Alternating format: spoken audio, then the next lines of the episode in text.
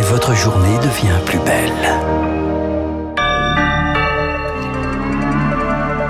Franck Ferrand vient d'entrer dans ce studio, quel bonheur. L'actualité à 9h01 donc c'est Augustin toujours. La Russie accuse ce matin l'Ukraine d'actes terroristes après une attaque de drones contre Moscou et sa région. Huit drones ont été neutralisés selon le ministère de la Défense russe. C'est la deuxième attaque contre la ville après celle qui a visé le Kremlin au début du mois. Elle n'avait pas été revendiquée. L'Ukraine, de son côté, dit avoir abattu 29 drones sur les 31 qui ont visé, principalement Kiev et sa région.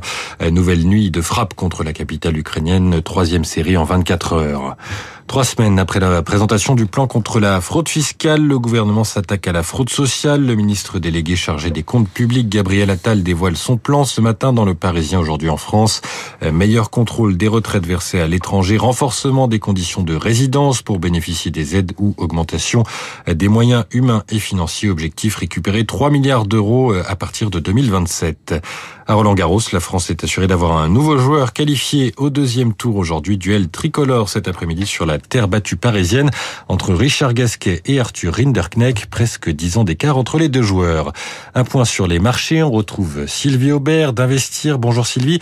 Quelle tendance à l'ouverture du CAC 40 Bonjour Augustin, bonjour à tous. Ça commence assez mal. En fait, moins 0,5% à l'ouverture, 7268. Et oui, les yeux des investisseurs sont toujours tournés vers les États-Unis qui cherchent à éviter un défaut de paiement.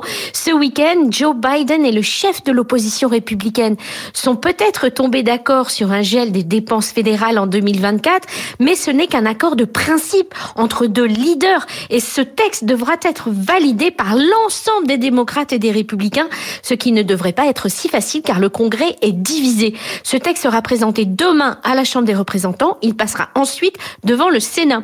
Hier, le marché américain était fermé pour le Memorial Day, le jour des anciens combattants, et il avait terminé en forte hausse vendredi. Les contrats à terme indiquent une ouverture tout à l'heure en très légère hausse à Wall Street.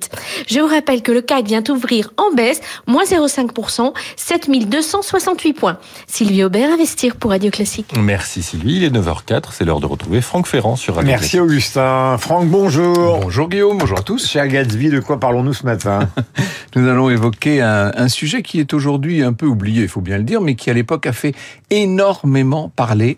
Un scandale autour de la papauté au milieu du 19e siècle. Mm-hmm. Voici, et vous allez en savoir beaucoup plus dans quelques instants, on doit pouvoir qualifier cette histoire d'histoire extraordinaire. Voici l'affaire Mortard.